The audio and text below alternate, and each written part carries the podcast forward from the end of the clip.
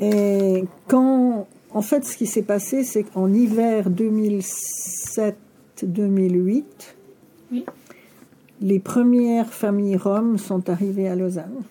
Alors pourquoi en hiver 2007-2008 Parce que les frontières de Schengen s'étaient ouvertes. Je sais pas, vous savez ce que c'est les frontières de Schengen? Enfin, Euh. c'est- C'était plus facile de sortir euh, des pays de l'Est, il n'y avait plus besoin de visa. D'accord. Dans leur pays, euh, on parle surtout de Roms roumains, mais il y avait aussi des Roms slovaques. La discrimination est énorme, le racisme est partout et, et la misère, le, ra- le racisme et la misère ensemble. Oui. Ce qui fait qu'ils vivent dans des, dans des ghettos qu'ils appellent les Tsigania, mais c'est, c'est un quartier du ville, par exemple, ou la partie d'un village où, où les Tziganes sont regroupés. D'accord. Et puis moi, ce qui m'a interpellée au début, c'était bien sûr leur euh, pauvreté, leur euh, état de santé qui était très mauvais. Et pourquoi ils mendiaient Ouais. Parce qu'en fait, ils cherchaient du travail, mais comme c'était très difficile pour eux, voire impossible de trouver du travail, donc ils Ouais. mendiaient. Mais ce qui m'a encore plus interpellée, c'est ce qu'on racontait sur eux.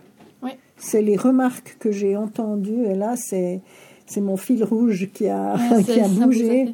Ça m'a fait tilt euh, parce Ouais. que j'entendais vraiment des, des légendes euh, du style que c'était des mafias, que c'était des voleurs, que c'était des, voilà, des gens dangereux. euh. Oui. Alors j'ai voulu en savoir plus et j'ai été en Slovaquie et en Roumanie et j'ai vu leur situation sur place, qui est une situation euh, désespérante, où justement où je vous ai dit le racisme est très très très fort. Et là, j'ai décidé de faire un petit groupe à Lausanne qui pourrait leur venir en aide. D'accord. Et on a fonctionné euh, 2007-2008, deux ans, comme ça, en groupe. Et on s'est, après, on a décidé de faire une association. Alors, pourquoi faire une association qui est un peu la lutte? Et le mot de cigane était très péjoratif, sur, puis surtout après la guerre. Ouais. Donc, ils ont décidé de le changer en Rome. C'est pour ça que maintenant, on les appelle Rome. Et-. Et plus de ciganes. D'accord. Enfin, souvent, eux euh, utilisent encore le mot tzigane, et en Europe de l'Est, on utilise encore le mot tzigane. Mais le mot officiel maintenant, c'est Rome. Ce qui veut dire dans leur culture un, un homme. D'accord. Donc, le nom de l'association, c'est Auprès Rome, ça veut dire Rome debout. Oui. Rome, lève-toi. D'accord. Voilà. Oui. Alors, ce qu'il fallait définir déjà, c'est quand on crée une association, il faut définir les buts. Donc, dans quel euh, secteur on va travailler, quoi. Et on en a défini deux.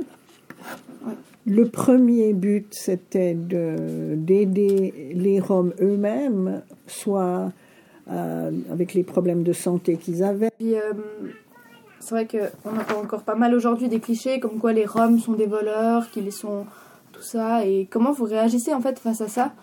Quelle est la technique euh, pour faire comprendre aux gens que c'est pas vrai et que c'est juste des légendes?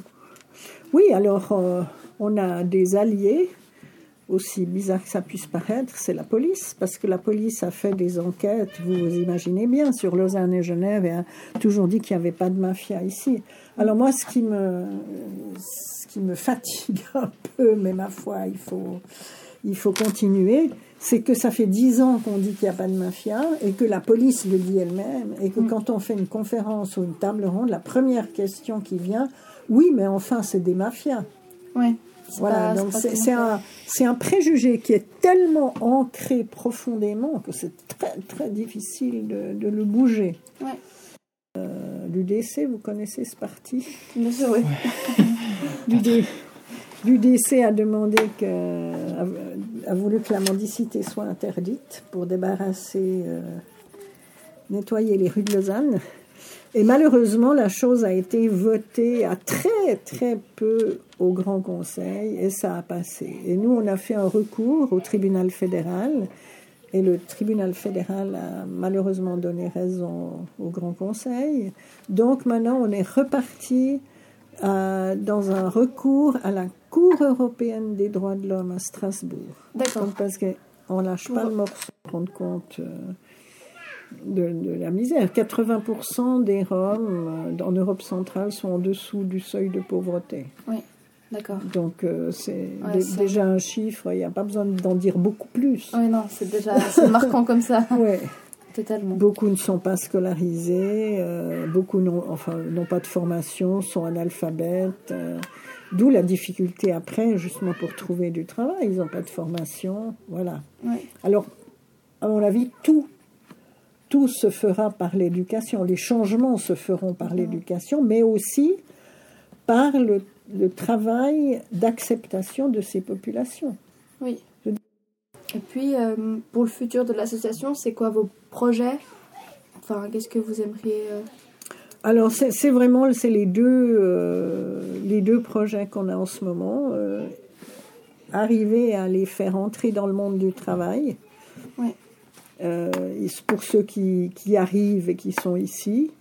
Et puis ce projet de réintégration en Roumanie.